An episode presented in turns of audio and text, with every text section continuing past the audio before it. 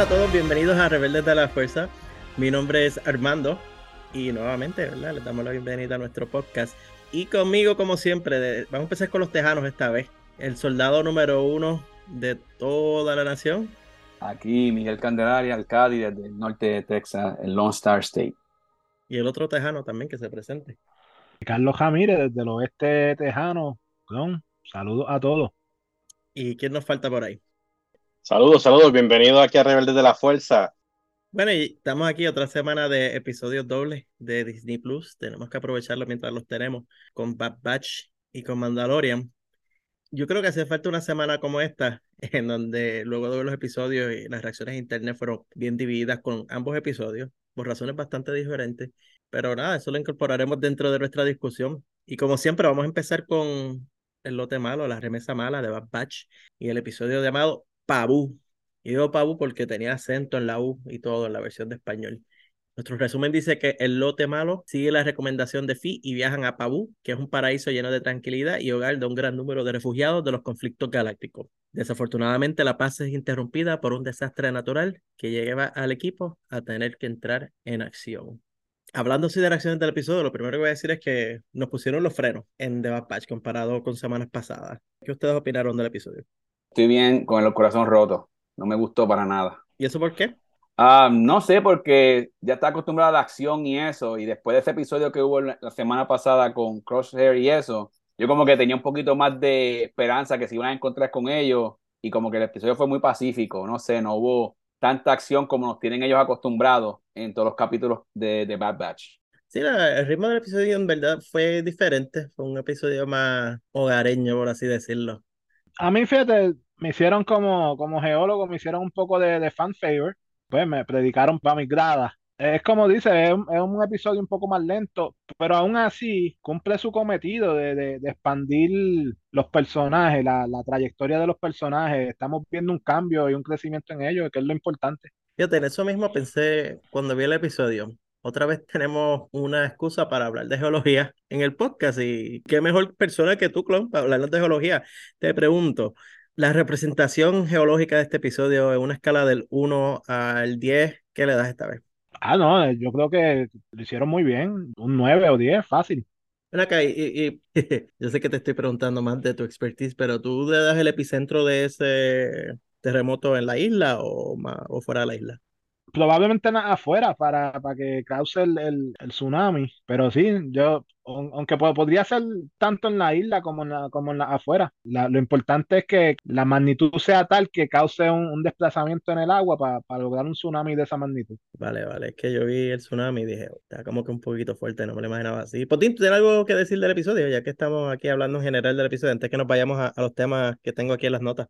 Pues sí, eh, definitivamente fue un episodio distinto, pero Fíjate, yo me he dado cuenta que en Star Wars están moviendo a los personajes a, un poco de lo que es la vida cotidiana, a los problemas de la vida normal, no solamente el mundo de la fantasía, pero como vimos, esto es una posible transición, y bueno, no me, no me quiero adelantar mucho, pero es como que, bueno, ¿dónde va a ser el lugar del retiro? Esto es un lugar pacífico, tú sabes, como que este es el lugar que tal vez ustedes deberían permanecer luego que termine todo este revolú, o quedarse, quedarse ahora mismo aquí. Fue un, un vistazo a las posibilidades para ellos salir del conflicto. Le, dieron un tour a la comunidad de Retiro. Están en Florida buscando dónde pasar los años de la vejez. Ellos tienen el mismo síndrome que tenían los habitantes del Colossus en, en la serie Resistance. Y es que a donde quiera que ellos vayan, a donde ellos quieran que, que planten bases, están poniendo en peligro a la gente que está alrededor de ellos, porque tan pronto se entera el imperio donde ellos están, hay ataques. Pero vamos un poco más profundo a este episodio, en las notas que yo tengo aquí. Y lo primero que saltó así obvio en la pantalla fue cuando ellos estaban en la barra haciendo la transacción, donde estaba comprando la figura, que estaba Fío Mega en la mesa, salió un cierto artrópodo que habíamos visto antes.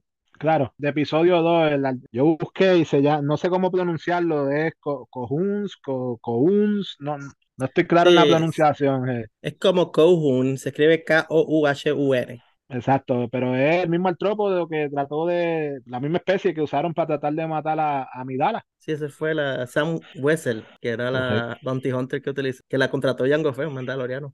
Ya que estamos en la, en la negociación esa, Algo que a mí me, me llamó la atención fue como lo envuelta que estaba Omega en, en esa transacción. Como que yo sentí, dije, no, ya, ya no, que como que estaba fuera de lugar, como que era una niña en un negocio de mercenarios ya de, de viejo.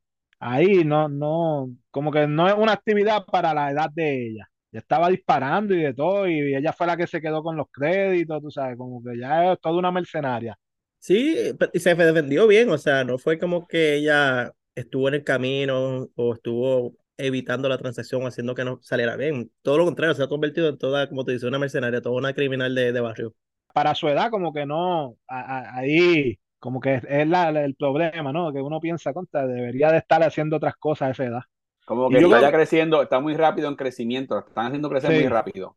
No, y yo creo que tal vez eso fue lo que llevó entonces a la conversación que tuvo Fi en la nave con ellos, que fue cuando ella le mencionó, y yo escribí aquí la, la frase oficial que ella utilizó, que fue Omega está todo el tiempo con ustedes. Y ella trata de darle ese mensaje a Hunter y a ellos de que, mira, o sea, hay que darle la oportunidad a ella de ser una niña, de hacer cosas de niña y tener otras destrezas que no sean pelear, lanzar flechas y robar. Y no Sí, tan solo creo- eso, también este, que esté, esté rodeada de gente de su edad también, porque está con los, con los tres clones que son mayores que ella, y sabe, y no, no tiene la oportunidad, ni siquiera cuando estaba en camino, de, tener- de tener gente de fuera de su edad también para estar alrededor de ella y poder, poder hacer actividades de niño, no de, de adulto como está haciendo ahora mismo.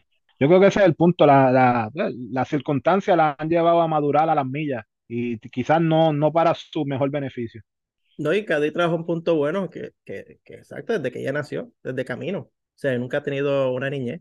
Y yo creo que no, el viaje a Pabú no solamente es un mensaje de que ella tiene que ser una niña estar con niños, es que también puede haber para ellos felicidad más allá de estar viajando por el espacio haciendo créditos y haciendo negociaciones. Cuando, por ejemplo, dice, nunca nos quedamos mucho en un lugar, deja saber de que, mira, ellos están viviendo una vida nómada y tal vez eso es lo que le hace falta a ellos también para tratar de ser lo que nunca han sido, que es personas normales. Creo que desde el punto de vista de, de tener libertad, eh, de ser libre. Y fíjate, yendo al punto que tú comentaste ahorita de que el imperio los persiga, yo no lo veo de esa manera, porque en realidad ya a este punto los clones no les importa el imperio. Bueno, el, do- el doctor está buscando Omega pa- para, para manipular a, a, a los Kaminoan, a No, el, y el imperio estaba buscando al lote 99 específicamente. Y el imperio no los está buscando activamente porque el imperio piensa que ellos están muertos. Que eso fue algo que se mencionó al principio de la temporada. Ahora mismo se la quieren llevar a ella 30 y, y, a, y a los clones. O sea, Crosshair, por ejemplo, ya lo tienen en el laboratorio. O sea, a los otros. Hacer el set completo es como coleccionar las figuras que tú tienes. Ya tengo a Crosshair, pues me falta Tech, me falta Hunter y Wrecker. Y los quiero poner todos ellos juntos, sacarle la sangre, sacarle sus características mejores y combinar su ADN, como dijeron en cierto otro show. Pero vamos a no adelantarnos de eso. Yo lo que pienso es que se le va a hacer bien difícil a ellos tener una vida normal, pues llevan toda la vida en guerra y pues fueron creados para eso. Es como cuando yo me, me voy a retirar en un par de años, se me va a hacer bien difícil interactuar con, en, un, en un trabajo que no sea algo militar. No, yo creo que, mira, por ejemplo, ellos se están dando cuenta de lo bueno que es estar allí a través de Omega. Porque cuando ella llega y empieza a hablar con Liana, que es la niña que está allí en Pabú, Tech dice en una, mira, yo no la había escuchado reír así en mucho tiempo. Como que ellos se están dando cuenta de que ella tiene la capacidad de ser más feliz estando allí. Yo pensé que ellos iban a dejarla y se iban a. Yo pensé que iban a dejarla con Fi, dejarla con, con ellos allí, se- como que dice, cuídame, la vengo ahora, o, y van a terminar el trabajo con Sid y regresar y quedarse con ellos allí. Bueno, queda esa pensaba. posibilidad, porque si damos un poco atrás en el camino hacia Pabú, ellos reciben el mensaje de Sid, y Sid no está muy amistosa, muy feliz que digamos con ella, con ellos, que ella les menciona, recuerden nuestro benéfico mutuo acuerdo de negocios y lo bien que nos conocemos entre todos, saben a lo que me refiero. Si Eso es una amenaza. Es una amenaza fuerte, y si acaso es, si alguien los va a tirar a ellos al medio y va a llevar el imperio a Pabú o a donde quiera que estén, ellos sí. Estoy de acuerdo, es cierto. Eh, eso se le se le está notando ya la línea. Yo creo que ella los va a traicionar en algún momento o ellos no van, van a separarse y ella va a utilizar eh, la oportunidad de que tiene control de ellos en cierta manera o sabe utilizar esa información para venderla. Y recuerde que no están, no, no están, no, están trayéndole dinero a ella, que ya está perdiendo. Teniendo ese secreto tan grande que puede chotearlos al, al imperio y colectar una buena este, cantidad de, de dinero, de crédito. No está haciendo porque ellos estaban trayéndole también dinero a todo el tiempo. No, no le habían dicho a Fi que es que no estaban con Sid, porque para Fi eso fue una sorpresa. Y ella misma se los advierte, mira, Sid no es el tipo de persona que tú quieres cruzar. Y Pabú yo también lo encontré interesante porque es una isla llena de refugiados. Ellos mencionan que dentro de ella están personas que escaparon del imperio, que han escapado de las guerras, que han pasado allí. Y en el Archium, que es entonces un lugar donde guardar objetos culturales rescatados de esas culturas. Y a mí me parece que es un concepto interesante y original que ellos tienen como su pequeño museo y que el Archium viéndolo, yo pensaba que iban a decir que eso era un templo Jedi. Parecía, parecía, tenía como la forma, pero fíjate, yo viendo el episodio, de momento no pensé que era un, un temblor natural, un terremoto natural. Pensé en una criatura o algo. No, fíjate, yo, yo, yo pienso que es natural porque el, el mismo alcalde eh, menciona que estaban teniendo episodios, ¿no? Temblorcitos eh, más pequeños, pero que no habían tenido un tsunami grande así en, en 30 años o en el pasado sí, sí había un registro de que, de que la isla era vulnerable para esos terremotos. De hecho, creo que en una parte dice, los temblores la parte de, de la vida, la vida en la isla. Yo pienso que tampoco había pasado mucho, en mucho tiempo uno grande así, porque acuérdate que ellos mismos construyeron el Pabú abajo, el nuevo, que parece que no te- tanto, tantos así de, de peligroso como el que pasó ahora en este momento. Tre- Terrible 30 años, planificación. Ahora, la junta de planificación de ellos, exacto, se colgó, escogieron los peores sí, lugares para construir. Y cero mantenimiento, mano, porque eso de que No las escaleras estaban oxidadas y no podías sacarlas, se colgaron. Esos, Pero, permisos fueron, esos permisos fueron comprados. Por lo menos tenían un sistema de alarma, aunque eh, Hunter milagrosamente detectó antes que el sistema, y tenían, o sea, la muralla y, y las escaleras. Sí, pero él se dio cuenta por observación porque vio los muños, que de hecho me gustó que el nombre aún en inglés era muños, que era casi como un juego de palabras de llamarlos monos. Ajá. Pero él vio que los muños estaban como corriendo y está pasando algo. Yo pensaba que era un ataque, que el imperio había llegado, pero terminó siendo un terremoto. Fíjate también. Pero como vi que Hunter lo estaba, como que lo leyó, como que se lo sintió, yo pensé que era más natural que lo del imperio, pero sí. Y algo que dijo Fi que a mí me llamó la atención fue que ella se proclamó como una persona que rescata los objetos culturales que están perdidos en la galaxia. Y es parecido a una línea que usa nuestra amiga la madre, Clon, en la Alta República, que ella dice que ella rescata los objetos de la fuerza, pero en realidad se los roba. En este caso, ¿verdad? Ella sí los está rescatando Eh. para, un, para algo bueno. Sí, eh, dice que es la eh, liberadora de maravillas antiguas. Exacto, y la madre era la liberadora de los objetos de la fuerza, Y entre tú sabes que también la gente de Babú, yo pienso que ese, el, el viejito, el anciano, es o fue alguien importante en la República o el Imperio, porque ya le dieron, le dieron mucha, como que mucha énfasis al viejito. Mm, un Oye. poquito de izquierda ahí, Cádiz, pero ahí vamos. Eh, se fue el film. Mira, pero Clon, dime que tú no serías el mejor amigo de Chef Hazard y el buffet chino que tiene. Uf, esa gula es, es impresionante. El, el mismo Recker dijo que, que nunca había estado tan lleno y, y, y Tech iba a tomar nota de que ese fue el día que, que le- se llenó Recker. Por Pero fin el trajo- sin fondo. Pero cuando le trajo el postre se le olvidó que estaba lleno y quería seguir comiendo. Ah, pero vamos, ¿a quién no le ha pasado eso? Que dice, estoy Ah, pues lleno y llega el claro. postre, se ve como que, uh, eh, eh. Ajá. Esa gula, mire. Se dieron cuenta que en este episodio hubo una dinámica amorosa por ahí ocurriendo, o como que él estaba como que pensando, como que lo está considerando tal vez entrar en una relación. Bueno, pero es algo que Eh, se han dado eh. cuenta todos ellos, porque cuando se bajaron de la nave, ¿qué fue lo que le dijo Record cuando Ajá, Fi fue a saludar a, a Chef Hazard? ¡Tiene competencia, caballo! Sí, sí, eso, eso se nota que hay un amorío ahí, ponme la, la música romántica. Y me parece bien que al fin haya uno de ellos que tenga una- un romance aquí y allá y que ya sea Titi Fi para Omega. Otro detalle, hablando de, de- del alcalde, esta semana volvieron a hacer lo mismo que, que la semana pasada con los nombres. Lite- si traducen literalmente, el alcalde es Shep Hazard y Hazard es o sea, un peligro, un- un- una amenaza. Estaba ahí, literal, en, en- en- el apellido de él estaba literal. Igual que en la semana pasada, Mayday, ya van dos episodios que juegan con los nombres. Me encanta que hayas hecho esa, esa conexión, no, no se me había ocurrido, pero sí, ya lo veo. Y otra cosa que dijo Chef Hazard, y es que nuevamente hacen esta referencia a Hunter como la figura paternal de Omega. Chef le dice a él, como padre no existe un mejor lugar para crear a un hijo, refiriéndose a Pabu y hablando de ella llegando a, Sí. con ellos a, Sí. a la isla. Yo siempre lo he visto a él como, como el principal, como el padre y los otros como tíos, pero él es el que, a la hora de la verdad, él es el que carga con la responsabilidad. Acuérdate de que él es el líder como tal también. Sí. Se puede decir que él es el líder porque si tú ves a Record, ah, Record no creo que sea tan responsable. Y Tech, que lo único que pensé es más que en computadoras y cosas, así que el único Fi- por... Y en fin, Y en Fi también, exacto, en Fi. Esperemos, ¿verdad? Que en algún momento llegue a pensar el fin, pero creo que ella va a ser también un catalítico de el desarrollo de él como personaje, de crear esa otra parte, de ver más allá de la tecnología y de todo y expandir sus horizontes a, hacer romance. Hablando de, de, de Peck, algo que, que me dio gracia también al principio, él está jugando un jueguito como si fuera ajedrez y dice que está jugando solo y dice que jugando contra él mismo es cuando único tiene, tiene un jeto. El tipo está bien, se cree el más sabio del juego. Es cierto eco, estaba con Gonki, que Gonki estaba hablando de más, él le dijo eso. Bueno, creo que podemos concluir de que The Bad Batch esta semana tiene mucho que ver con, lo, de nuevo, como habíamos hablado, el desarrollo de los clones, así que vamos a, a ver qué nos queda. Yo creo que ya son dos semanas nada más de programa, incluyendo el eh. episodio doble que es el final.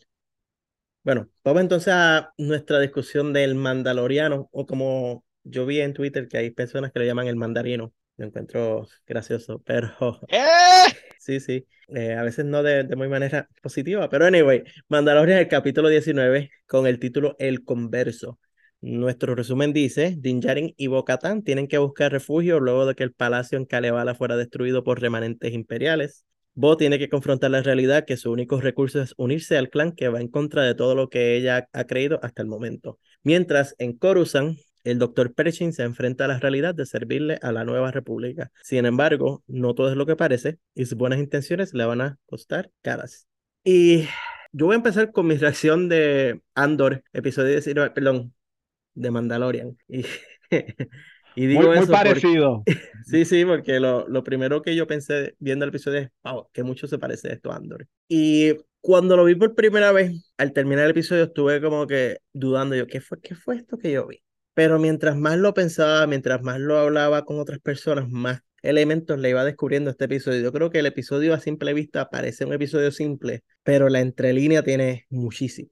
Yo lo vi dos veces y no me convenció mucho. Fíjate, yo, yo estoy contigo. Yo creo que es un episodio, obviamente no es un, el episodio emocionante como el que tuvimos la semana pasada, pero es un episodio de, desarrollo, de que mueve la historia, desarrolla los personajes y mueve, la historia a, a, una continuidad, a qué viene después. Y aunque es un poco lento, tiene sus méritos. De primera instancia no lo ves, tienes que ver el episodio dos, tres veces. Y veo el internet bastante dividido con el episodio inclusive gente que dice que le gustó Andor, como que no han hablado muy bien de este episodio, que debería gustarles porque es literalmente el estilo Andor de historia seria, historia bien deep cut, como diría John Favreau.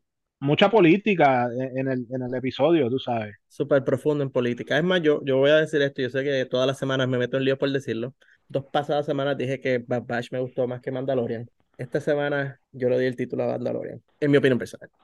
Yo creo que este episodio en realidad era la historia de Dr. Pershing. Ellos le añadieron ese principio y ese final que le, añadió acción, ¿verdad? Que lo que hemos, lo conectó con lo que vimos la semana pasada. Pero el enfoque era la historia de Dr. Pershing y a final de cuentas va a conectar con lo que viene luego. No, yo he visto mucha gente que dice que ellos a última hora añadieron el principio y el fin del episodio. Yo, yo a mí me gustaría pensar de que no es tan simple, simple todo. Yo creo que el plan es este, de que fuera así, de que el episodio fuera así desde el principio, y a mí me pareció bien de la manera en que fue desarrollado. No a todo el mundo le tiene que gustar el episodio, a mí, como siempre he dicho, cada cual que sea con lo que sea, yo creo que el plan era que el episodio fuera como este y, y, decir que le añadieron esa última hora, que le añadieron eso porque la gente se molestó de la manera en que fluyó el libro Boba Fett porque habían episodios mandalorianos, simplifica mucho la cosa y, le quita mérito a, los planes que tal vez tiene la historia. Pero vamos, vamos a empezar a hablar del episodio, porque hablando de, la primera parte, Boca Tan, la señora de los grandes secretos, cuando le pregunta a Din ¿tuviste algo, algo con vida, caballo? Y es como que, no, no, ah, ¿qué, qué? Nada, nada, por nada. Está bien, estamos, estamos bien. ya le pregunto si había visto algo y después dijo que pues, ¿viste algo con vida? Y fue que dijo, no, no, no, no, no es por nada, no es por nada. te pregunto pues, por, si, por si casualidad, a ver si había un pececito ahí abajo, o un, calamar o algo así. Oye, pero eh, te contestaron la pregunta de la semana pasada de, de, ese tercer escalón, de, de, por qué era más profundo. Eh, la razón, la razón es actividad sísmica por las bombas. Pero sí, fue que, geología.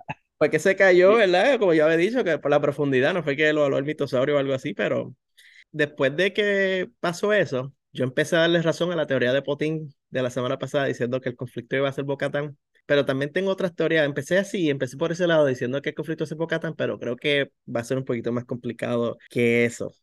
Yo entiendo tu punto en el sentido de que estamos pensando como que, bueno, ella está tratando de ocultarle eso o, o, o mantenérselo para ella, porque sabemos que es un simbolismo importante en Mandalore, aparte del Dark Saber, que podría unir este, los clanes de, de, de Mandalore, alguien que pueda domar ese tipo de, de bestia que es simbólico del planeta pero a la misma vez, como que de momento ya como que no estaba asegurado de lo que vio, como que dudó, dijo, espérate, yo, yo, yo en realidad vi, vi eso, pero sí también va por la vertiente de que ella está aguantándose la información para ella también. So, hay No, un ya. conflicto ahí. Yo me voy de que es 100% malicia. Ella sabe lo que vio.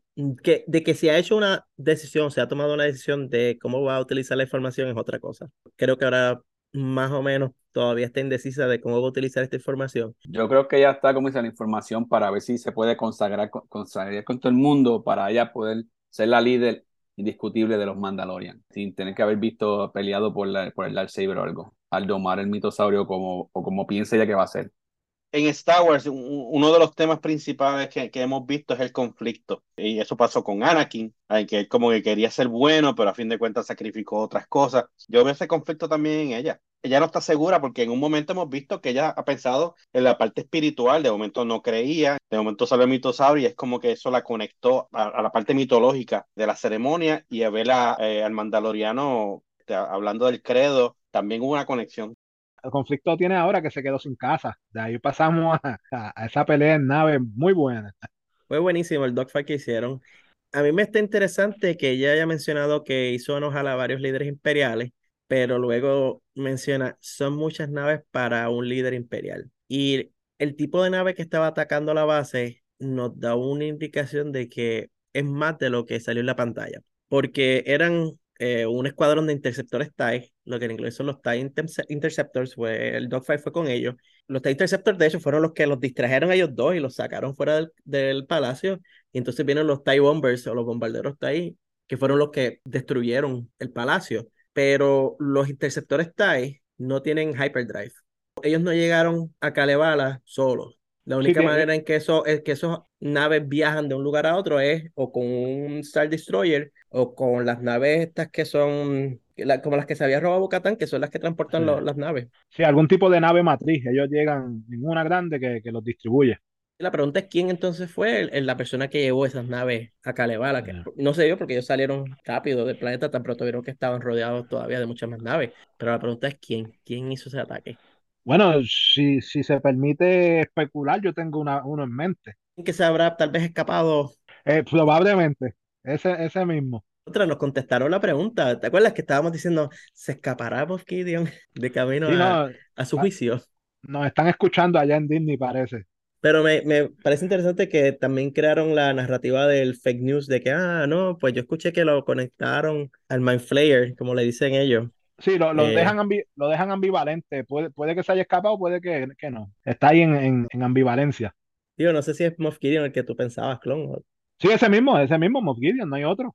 Ah, no sé, a lo mejor el almirante de piel azul te está por ahí dando cantazos también. No, ese, porque ese está reservado para Soca. Ok, sí, sí, está bien. Se está reservado para acá, vale, vale. Otra cosa que también tengo en mente es no tan solo quién los trajo, de por qué llegaron allí, porque este Bocatán llevaba bastante tiempo sola en el palacio ese y no había pasado nada hasta que llegó Din Djarin. Fueron allá, no sé si fue una alguien le, desde Mandalorian le, le envió una señal o algo, pero como que no se, no se explicaba que estuvieran ellos allí, pero bueno, los cogieron de camino, anyway, también. O sea que No, yo no, pero como- tienes razón. ¿Por qué? ¿Por qué? a- acá ya mismo, yo mismo acá estaba aprendiendo, pero ¿por qué esa gente llegaron ahora a atacarlos si ella lleva ahí un tiempo sola? Sí, debe ser alguien a lo mejor que está buscando a Din Djarin o a Grogu, ¿verdad? Que es el, el chico más buscado para su sangre. Por eso pienso que eh, tiene que ser Moff Gideon, porque es el que sabe del, de Darth Saber, es el que sabe de Grogu. Creo que es el que, el que mejor cuadra en la, en la historia, en la narrativa. Bueno, vamos a transportarnos a Coruscant y a la Clase- parte política. Sí, clase tour nos dieron primero de, de Coruscant. Tú ves esta ciudad majestuosa, se, se ve bien, se ve chévere. Y vamos, ¿verdad? Antes de hablar de las partes políticas, el pico, la montaña que presentaron, el pico de Umate, que es en Coruscant, ya lo hemos visto antes en Clone Wars, en la segunda temporada, el, el episodio número 14, que de hecho yo encuentro interesante que lo hayan insertado aquí porque número uno, cuando vi el pico, lo que más fresco en mi memoria estaba era uno de los libros de la Alta República, donde se mencionan una visita al pico de Umata, así que yo me puse a buscar en el, en el Wikipedia para ver cuál era el libro, y ahí fue que entonces vi el mind refresher, como dirían en inglés, de que Clone Wars lo había presentado, y era ese episodio es un episodio de, los, de la línea de los mandalorianos y era un episodio que Satin Chris visitaba Coruscant para tratar de evitar una invasión por la República a su planeta, pero casi muere luego de, de el atentado en contra su vida por parte de Previsla y el Death Watch. Y yo lo encontré tan interesante de que estamos hablando de que en, Clone Wars, cuando vimos ese pico, tenía a, alguien del clan Visla tratando de matar a un Chris y el miembro de un clan que tenga la palabra Watch. Yo no creo que fue coincidental que hayan puesto ese pico ahí. Puede ser, puede ser, los participantes son semejantes, hay su, su paralelo.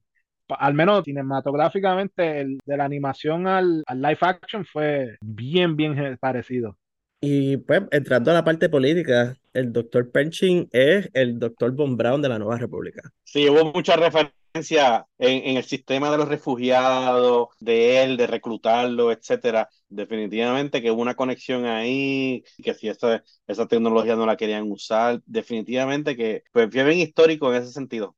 Y para los que nos escuchan que no saben quién es el doctor Von Braun, el doctor Werner von Braun era un científico que desarrolló la tecnología de cohetes y él trabajaba en un principio su, con los nazis y siempre él decía que el propósito de él era hacer bien, pero que los nazis eran los que usaban su tecnología para mal y que de casualidad fue que cayeron. Él estaba apuntando a la luna, pero los cohetes cayeron en Londres de accidente.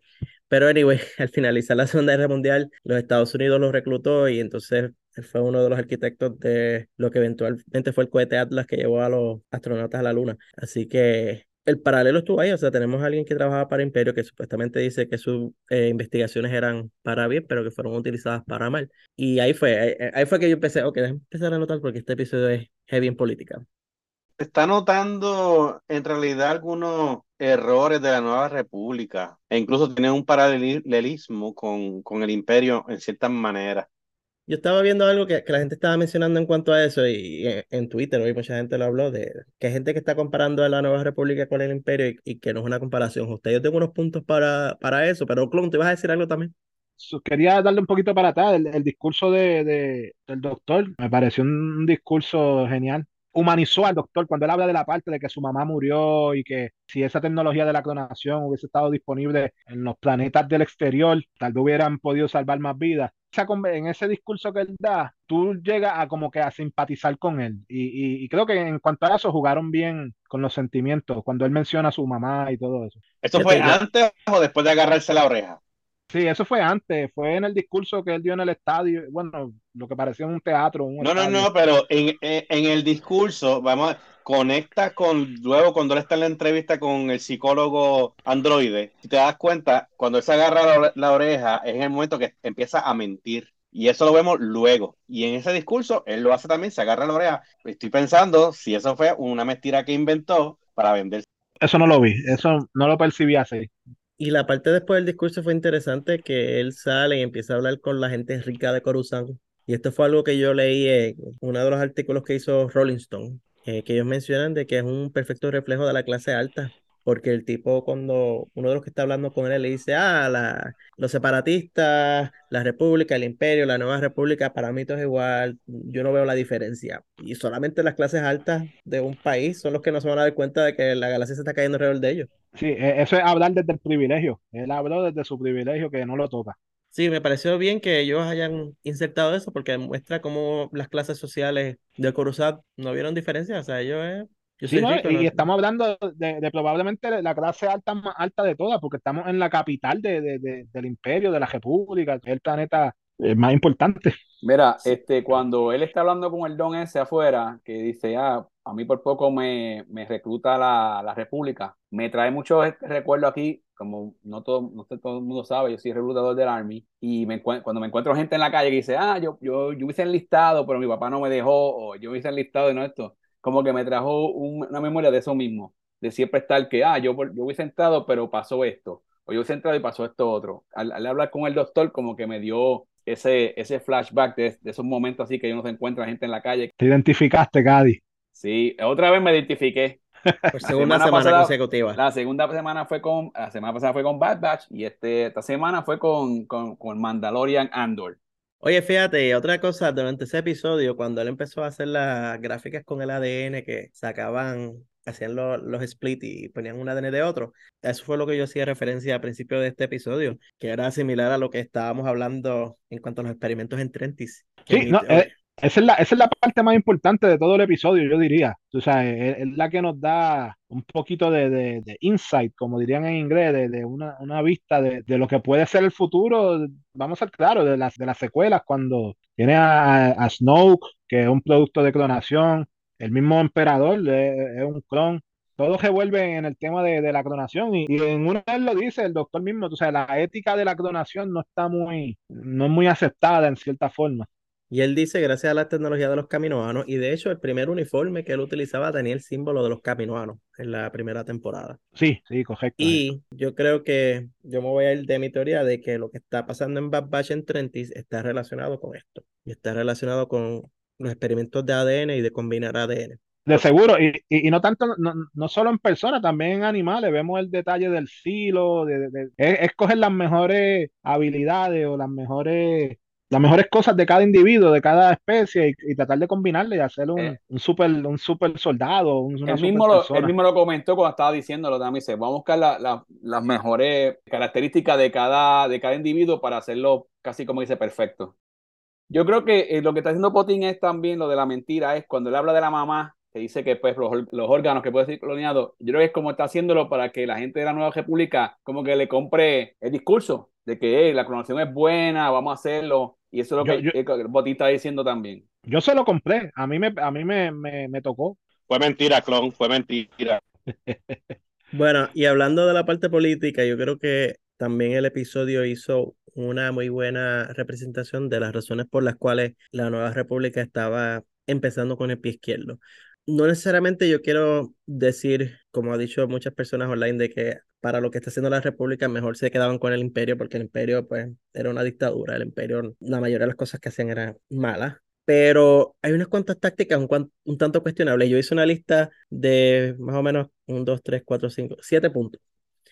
Número uno, la destrucción de archivos históricos, que es lo que, la tarea que le están dando a Pershing, donde lo tienen sentado haciendo una tarea menial y aburrida, y eh, le traen los discos, y él dice, mira, esto, esto tiene un valor, y dice, no, eso lo vamos a destruir, está en el proceso de, de decomisación.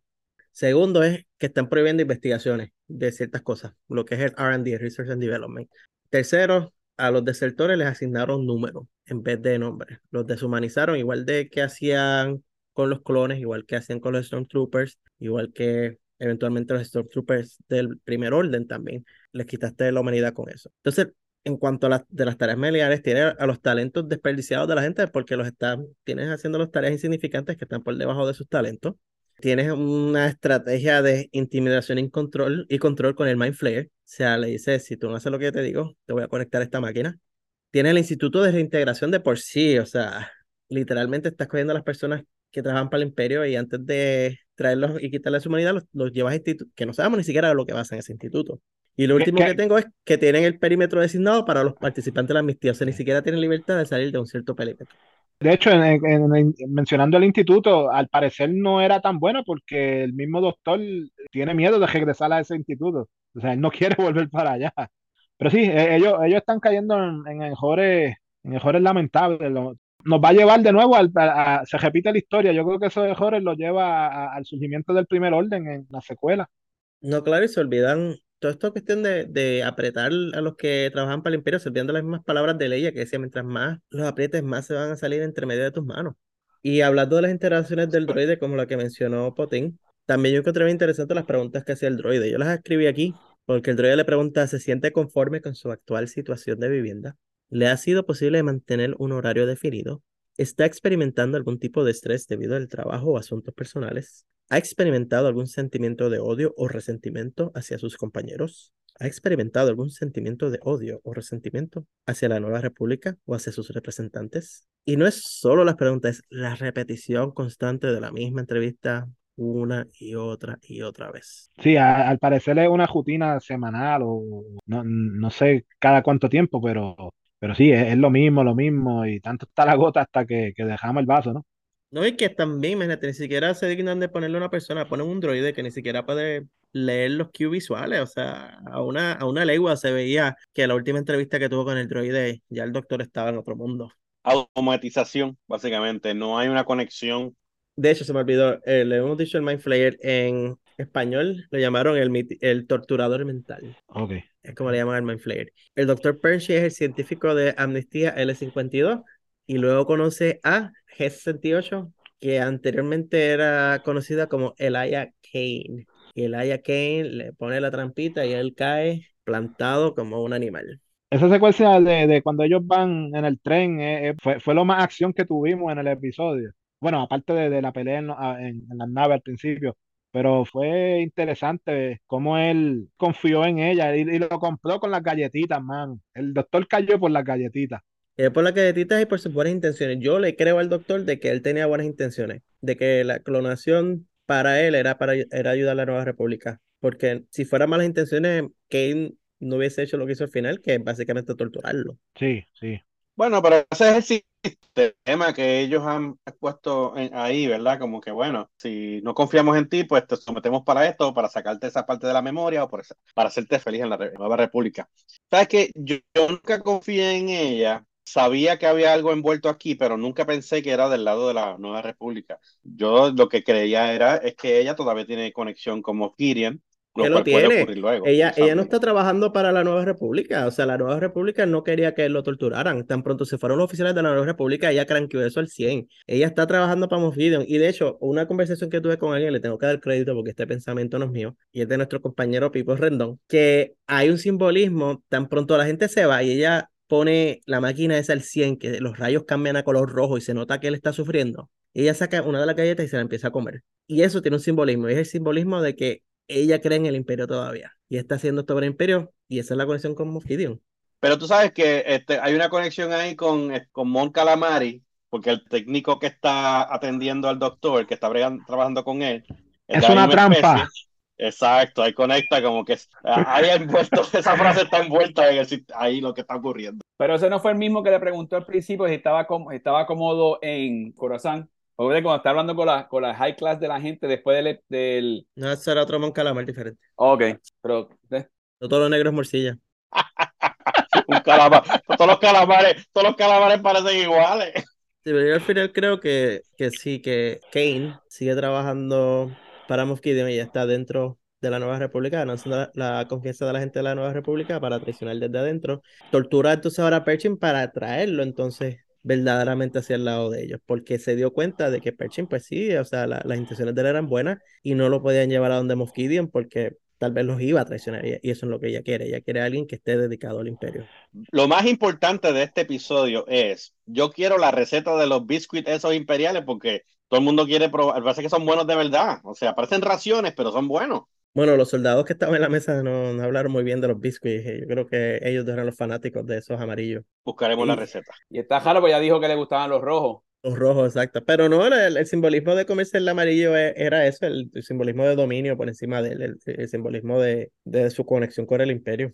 Otro detallito que, que yo vi, no, no relacionado con, con la política, pero cuando el doctor va en el taxi que va camino para su hogar, el droide le está hablando de los museos y en uno de los museos menciona de que en el museo holográfico hay una exhibición de animales extintos y el animal que menciona es el mantabog y que ese animal era de Malasteres, planeta. Y si recordamos de ese mismo planeta, era el Silo. Tenemos ya dos animales que se creían extintos del mismo planeta en exhibición ahí en, en Coruscant. Me pareció interesante. Sigue la conexión con Bad Batch. Exacto. O sea, eh, no fue a propósito que estas dos series están una encima de la otra, parte del plan Filoni.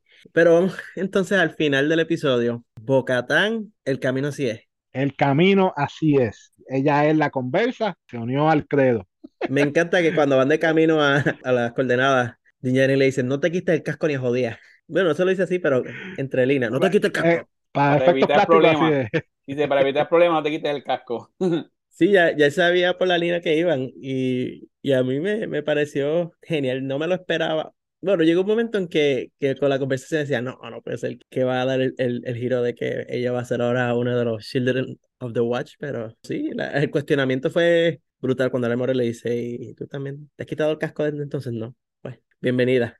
Pero le, le dejó la puerta abierta, le dijo que cuando ella se quiera ir se puede ir, pero mientras tanto es parte de.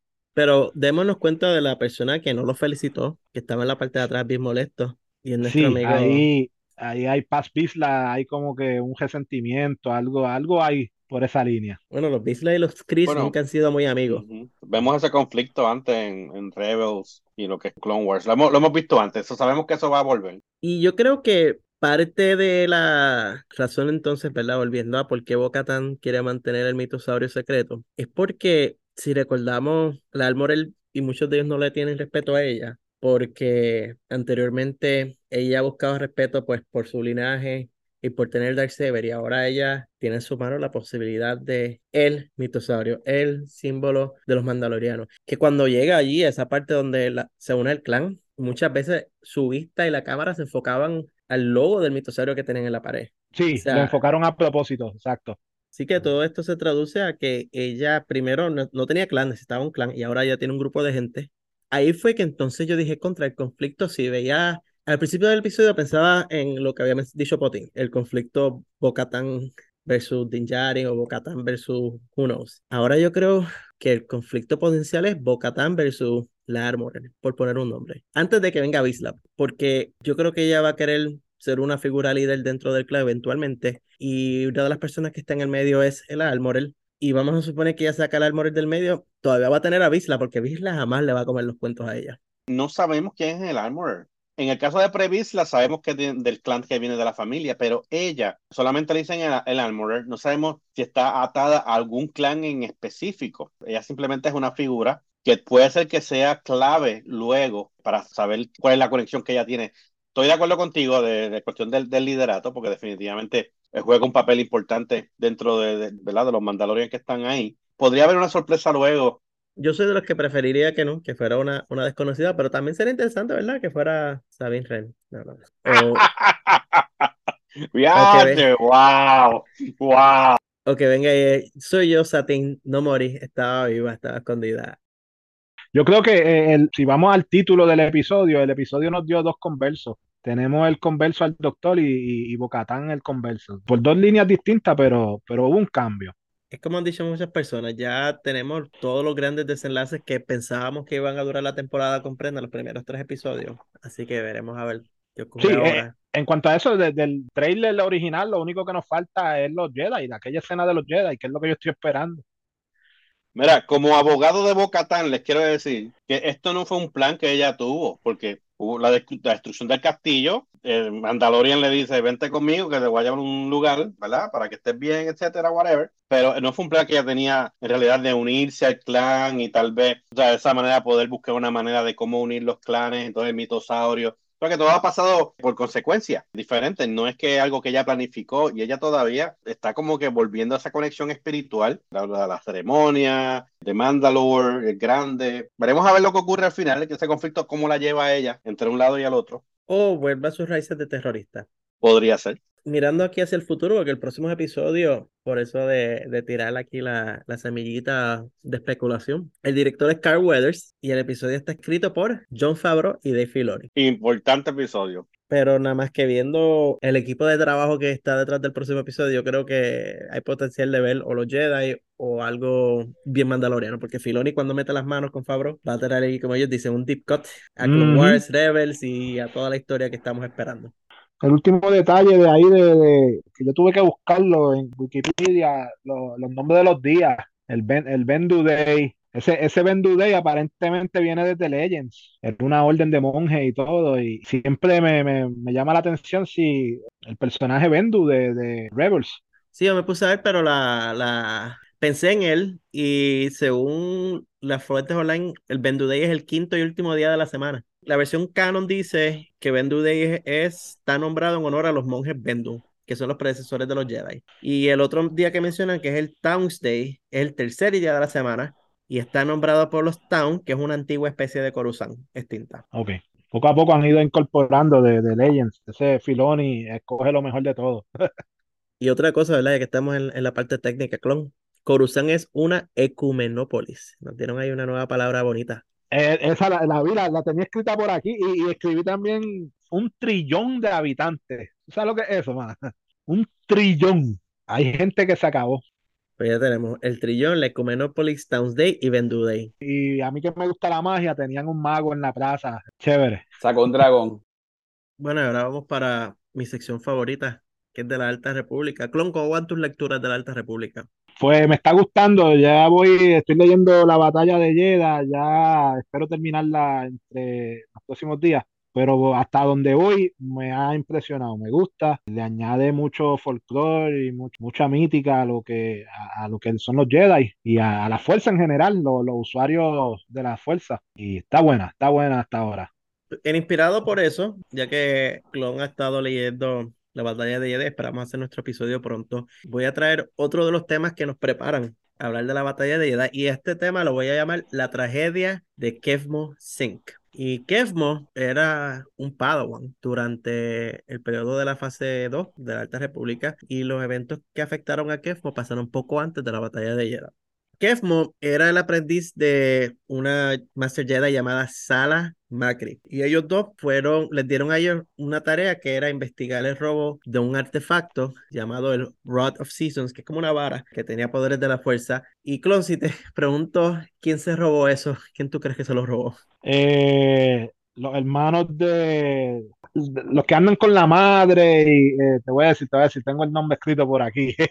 El, el The Path of the Open Hand, los hermanos de la mano abierta. La senda a la mano abierta, el senda Upper de la Hand. mano- Ellos fueron los que se los robaron, porque recordamos que la madre, ella piensa que ella está, o por lo menos el cuento que ella le da a los seguidores de su secta, es que ella está liberando los artículos de la fuerza. Ellos llegaron a robarse eso y se escondieron en el planeta Darna, que ya hemos hablado anteriormente del planeta Darna, que era la base de esta secta. A estos dos Jedi le dan la tarea de investigar qué fue lo que pasó. Y tan pronto llegan, el primer encuentro que ellos tienen fue en realidad Kevmo. Porque Kevmo es un joven, o sea, como Padawan, sabemos que los Padawan eran más o menos adolescentes en su mayoría. Y pues él estaba caminando por, por las calles y se encuentra entonces con un grupo de jóvenes y niños que están repartiendo flores. Y algo que ellos mencionan mucho, y tal vez tú lo has visto en el libro Clon, es que ellos dan un regalo y dicen, como en inglés dicen, a gift freely given, un, re- un regalo dado libremente. Y es una de las maneras, una de las tácticas que ellos tienen para predicar es dando, esas, dando flores en las calles. Y pues Kevmo se encuentra con ellos y le dan una, una flor. Ellos todavía no reconocen bien los Jedi en ese momento. Él tratando de alegrar la cosa, pues cogió las flores que le estaban regalando y las hizo flotar en el aire con la fuerza. Clon, te pregunto a ti, ¿cómo tú crees que reaccionaron los amigos de la senda? Ya sabiendo lo que tú sabes, ¿cómo tú crees que reaccionaron ellos cuando él hizo flotar las flores? Mal, mal, mal. Super Lejol está abusando del, del uso de la fuerza. Va en Sí. contra de lo que ellos predican total. Exacto.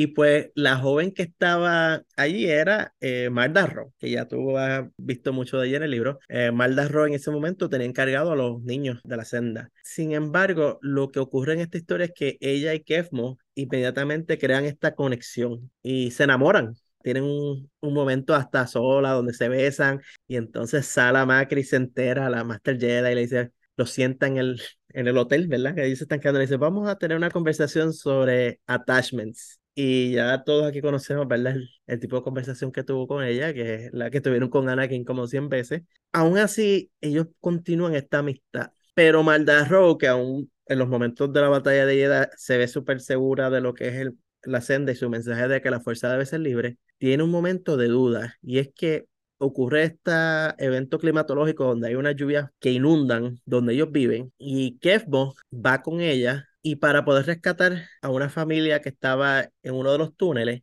él tiene que usar de la fuerza para rescatarlo. Pero luego cuando Malda habla con la madre, pues obviamente la madre le mete en la cabeza, "Esto está mal. ¿Y Clon qué pasa? Eh, según ellos, si tú rescatas a alguien aquí Sí, no, eh, ellos tienen el, el efecto mariposa. Si rescata a alguien aquí, más adelante muere otro. Toda acción tiene una reacción. Exacto, pues Kevmo rescata a esta familia, pero a la vez crea este conflicto en ella y ella tiene muchas dudas en cuanto a eso y de hecho crea muchas dudas en- con la madre. Sin esa, embargo, relación se, esa relación se percibe, por lo menos en el libro que, que estoy leyendo, ella siempre va y cuestiona a, a la madre y la madre trata de manipularla. Eh, eh, eso- esa relación se nota. Sí, la madre es una, una manipuladora de jefe. El beneficio que tuvo Kevmo de tener esta relación con ella es que conoció el sistema que tenía la senda, porque ellos vivían como, tenían una comuna al aire libre y entonces tenían unos túneles como unas cuevas. Y en los túneles tenían marcados las paredes con líneas de colores, códigos de, por ejemplo, si ibas, seguías esta línea, llegabas a los aposentos de la madre. Si seguías esta línea, llegas a donde están los, los bebés. Y había una línea, creo que era negra, y si seguías esa línea, llegabas entonces al lado donde estaban ocultos los artefactos de la fuerza. Debido a la relación que tiene él con ella, es que entonces él se da cuenta que son ellos los que se robaron los artículos de la fuerza, que son ellos los que tienen el, o sea, los que cumplen el propósito de Dios estar en ese planeta.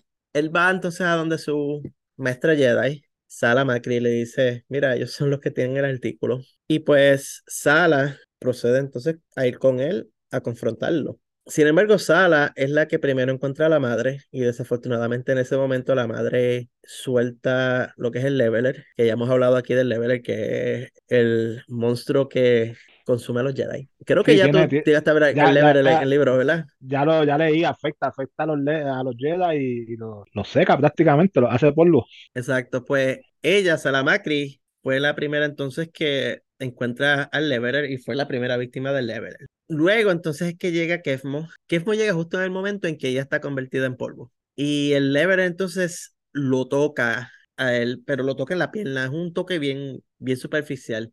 Pero él entra en este pánico que es lo que es el, efecto secundario de estar con ellos. Y en su pánico sale corriendo. Y uno tiene como que esta ilusión en el libro con él de que todo va a estar bien pero no, no todo estuvo bien. Y él tiene una agonía súper fuerte y prácticamente muere en los brazos de Marda.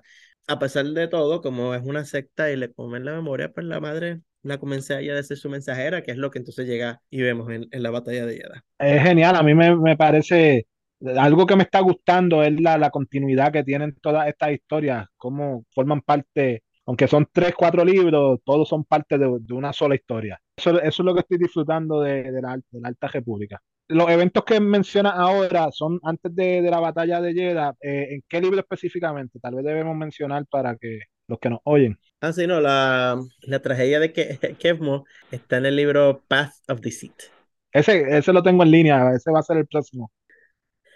Bueno, vamos entonces a pasar a esta semana en Star Wars. Tenemos martes de libros el 21 de marzo. Y hablando de Alta República, finalmente nuevo material de la Alta República, el libro. Tenemos las crónicas de los Jedi, una guía ilustrada a la era dorada de la galaxia por Cole Horton. Y es un libro de referencia de la Alta República y por favor, gracias, genial. Ya era hora y vamos a ver si hay más información ahí de Kevmo o de la senda de la mano abierta, te aviso, clon. Entonces, el miércoles 22 tenemos eh, un nuevo cómic de la Alta República, que es The High Republican Versions número 4, que de hecho, estos son los cómics escritos por Daniel José Older y están un tanto atrasados. La Alta República número 3 se supone que saliera en enero y salió en marzo, salió la semana pasada, o sea que tuvimos la número 3 la semana pasada, la número 4 entonces esta semana. Y hablando de eso, quiero volver a uno de nuestros episodios pasados, que fue cuando Daniel José Older respondió a uno de los tweets que nosotros escribimos, que fue sobre lo, el grupo de la Calavera Escarlata, que él dijo pronto. Pues el pronto fue el número 3. Salieron en los cómics, Mis sueños y su realidad, gracias a Daniel José Older, que sí lo puso y estaba en ese cómic, en el número 3. Es una imagen súper brutal de, de ellos. Es verdad que fue como dos bloques nada más, dos paneles del cómic, pero, pero los vimos. Hay esperanzas de que van a desarrollar la historia más. Oye, podemos dar pauta de que él le dio like a uno de los de nuestros tweets en, en Twitter, vi por ahí también. Sí, sí, no, le dio like y, y, el spoiler de que iba a salir fue un win en eso. Y junto a, a Alta República o High Republican Versus número 4 también va a salir eh, Darth Vader número 32, que continúa la historia de Vader y la Handmaiden de Amidala. Y entonces el 22 de marzo pues tenemos también el día de Disney Plus con el lote malo, episodio 14 de la segunda temporada. En inglés es Tipping Point y la traducción que me dio Google fue punto de inflexión. Ese está interesante, ese título. Exacto, ¿verdad? Que es, el, y es la semifinal, porque Sí. a la otra semana es el, el episodio doble final, así que tipping point. Hmm. Es importante, yo creo que juega un juego importante en la historia, definitivamente. Va a haber, algo va a ocurrir ahí, importante, Sí, que va, pero va a guiar la ¿cuál- historia. ¿Qué es el tipping point? A mí me está que es algo con Sid, obligado. Obligado, yo creo Sí, que hay una, trai- sí, sí. una traición ahí, sí. Sí, estoy de acuerdo. sí. La gota que llena la copa. Hacho, me leíste la mente, clon. Yo iba a decir eso, mano. Sí, porque el tipping es la última y la, la puntita, como dicen. Ya, me cansé. Eso y pues luego el, ¿verdad? el capítulo 20 del Mandaloriano, y como mencionamos, Carl Weathers director, Dave Filoni y John Favreau los escritores. Me está que la Eso- próxima semana el podcast va a durar mucho. Es- eso promete. La próxima semana tenemos material. Sí, vamos a tener podcast de do- dos horas otra vez. Veo aquí, Potín, que vas a hablar de figuras. Tíranos ahí la noticia de figuras. Bueno, sí, esta semana en, en cuestión de figura y otros artefactos que están incluidos dentro de, los anuncios, tenemos que hay un poco de enfoque en el libro de Boba Fett. Ahí vemos el Tusken Warrior. Y bueno, esa figura que es lo que le dicen el, el Vintage Collection por Hasbro.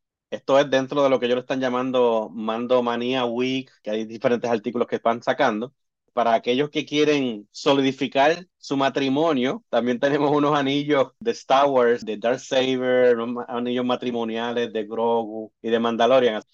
Eh, además de eso, Armando, el Lego, que sabemos que lo pediste, el, el Lego de, de Spider Tank. Así que, que tan pronto te llegue, tenemos que ver ese video. De, verdad que me gusta cómo se ve.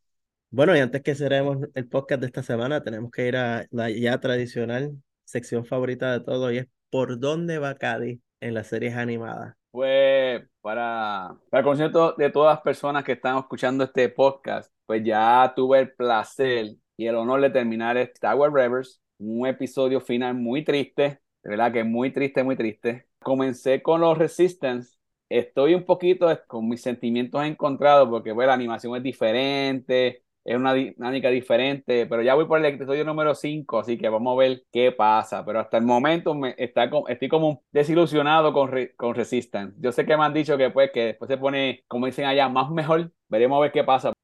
En el episodio de Rebels último, yo lo dije anteriormente, el único que me ha hecho llorar de todos los episodios de Star Wars es bien triste. Y Resistance, pues, eh, cuando el primer orden llega y se establece es que se pone mejor. Al principio es como que un tantito difícil de ver porque, como tú dices, la animación es diferente, la dinámica es bien diferente, no es nada que, no se parece nada a lo que había sido Clone Wars Rebels, pero... Pero esos cuatro, esos primeros cuatro episodios todavía me tienen a mí que no, no encajo, de verdad no encajo. Me tienen ahí como que diantre, pero ¿qué pasa con este tipo? Dios mío. ¿Quién con Cass? Con Cass, Cass me tiene un lado seco, brother.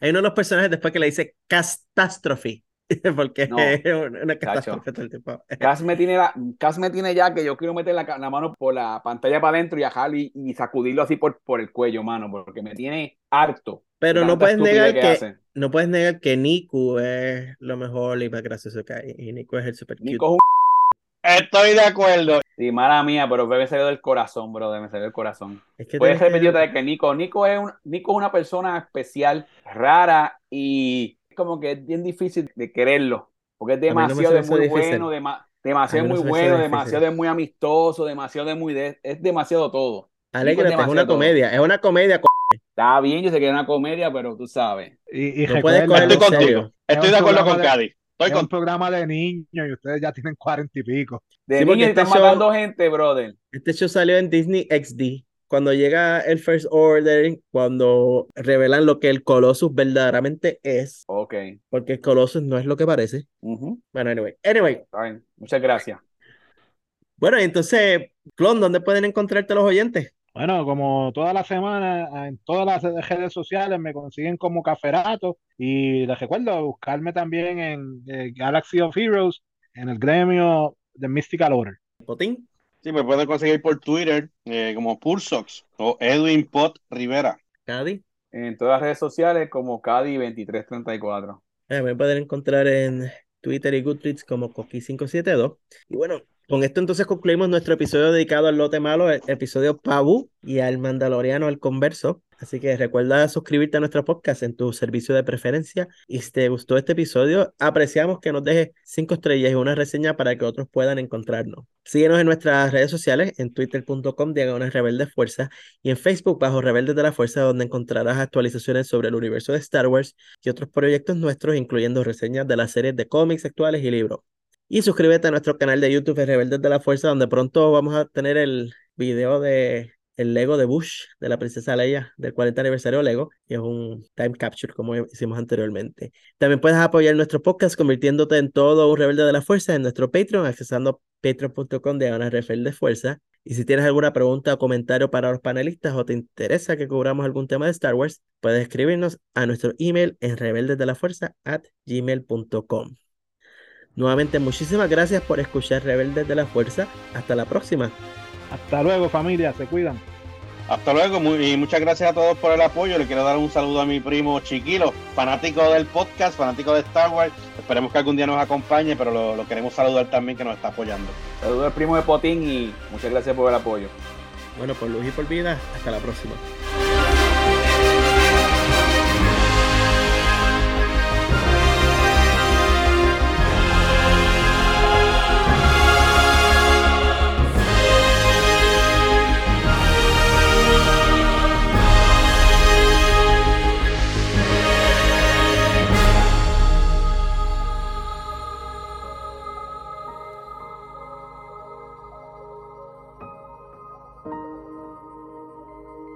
Oye, vamos a asignarle a Cádiz un número así como, como los, clones, el G69. Nos fuimos de izquierda de nuevo, bien por el left field.